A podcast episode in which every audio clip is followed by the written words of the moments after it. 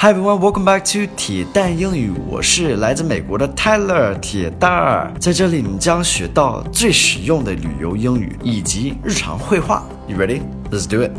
Hey guys, welcome back. Today's focus word is deal. Deal. Deal means means many things. Uh, today I'm going to be talking about when you shake somebody's hand. Shake somebody's hand. I can't talk. And and that's the deal. So 你跟人握手。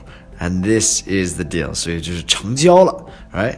呃、uh,，deal 也是处理的意思，或者是交易的意思，但是今天就是讲这个成交的意思。Typically in America, here's some American culture for you guys.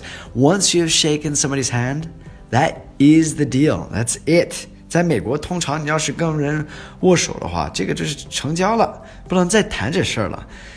in China, it's very different. 就是我熟了之后，就是 Let the games begin，就才开始谈事儿了。Uh, so different. This is a huge culture difference. So beware. All right, let's get into today's dialogue and go from there. Would you be able to get us a seat near the front row? Here's a hundred bucks for the trouble, man. Do we have a deal? All right, I got you covered.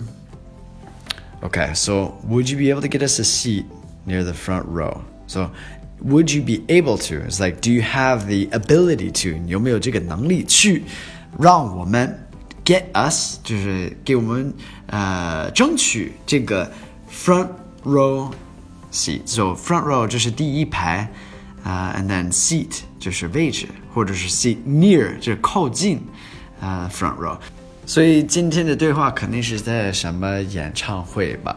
然后 Here's a hundred bucks for the trouble man. So 他是在收，this is he's he's bribing him. He's giving him a hundred dollars to get him to the front row, and this is for his troubles. This is a tip，就是一个小费，一百美金，hundred bucks，呃、uh,，to get us in there，就是麻烦你了，for the trouble， 这个。给你添麻烦了，给你这个小费。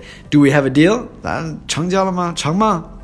All right, I got you covered. So I got you covered means like 好，就是呃交给我吧。It's like I've got this. 我我有把握了。I've got you covered. All right, that's a little bit of slang term for you. It's really cool.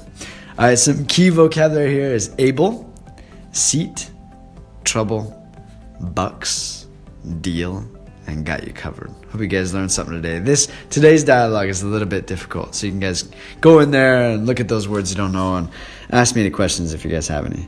Have a great day. Thanks for listening as always, and I'll speak to you guys soon. All right, take care. Peace.